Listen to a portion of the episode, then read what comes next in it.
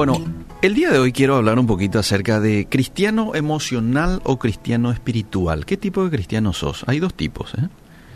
Eh, y eso lo dice la Biblia. ¿Dónde? Primera de Corintios 3.1, cuando el apóstol Pablo escribe esta carta a los de Corinto, eh, que dicho sea de paso, que la iglesia de Corinto estaba pasando por, por muchas cosas allí, confusión, disensión, les dice en el versículo 1 de ese capítulo 3, de manera que yo, hermanos, no pude hablaros como a espirituales, sino como a carnales, como a niños en Cristo.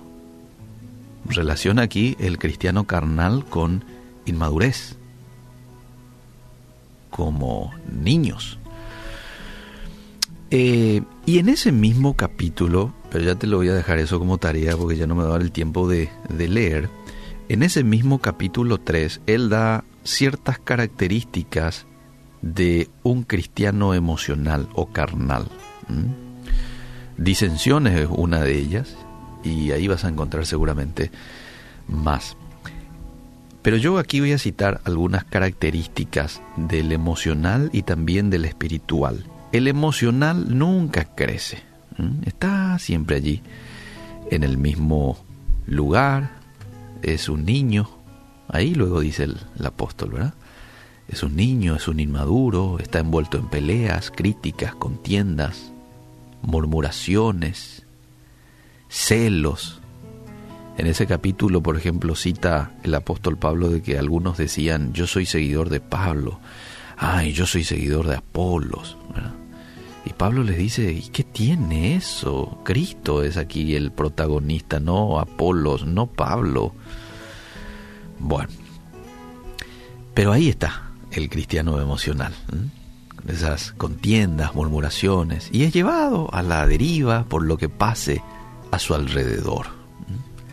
El espiritual, el cristiano espiritual, desarrolla un sentido de pertenencia, cultiva su vida espiritual, vive en base a los principios de la palabra de Dios y entiende los tiempos que está viviendo. Ahí es donde nosotros tenemos que llegar, a ser cristianos espirituales y descifrar, entender, discernir el tiempo que estamos viviendo. Evidentemente los tiempos que hoy estamos viviendo son tiempos muy distintos a lo que se vivía hace unos 30 o 50 años atrás. Estos son tiempos peligrosos, estos son tiempos en donde la maldad está tomando fuerza, está tomando terreno, precisamente porque se le, se le ha dado a la maldad esa apertura, ¿verdad? Y hoy ahí nosotros como cristianos estamos en medio de toda esa creciente. Bueno, pero seguimos con nuestro tema.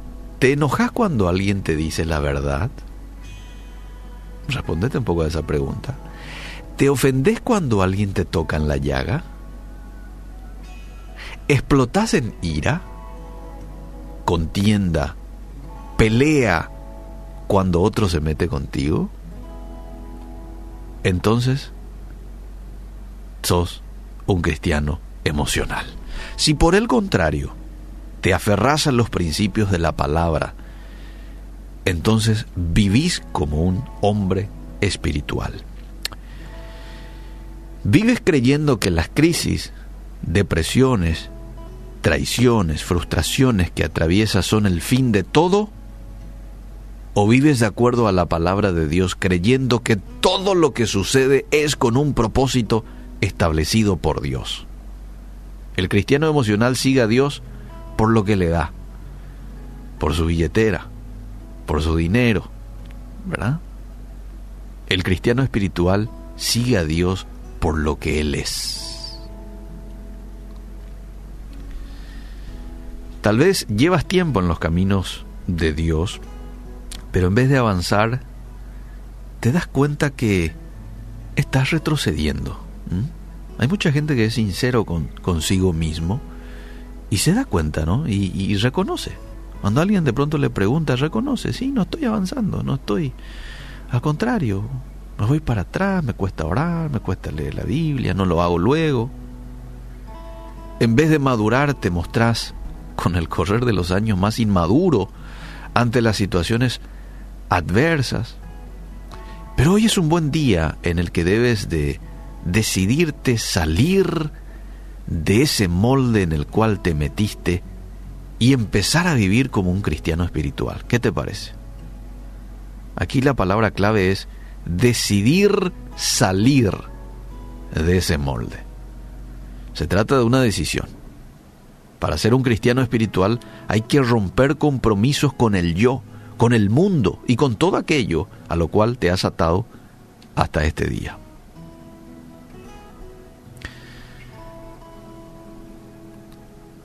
Muchos viven creyendo que es el enemigo el cual los tiene viviendo de la forma que están viviendo, pero la realidad es que son ellos los cuales no se sueltan de su vieja forma de vida.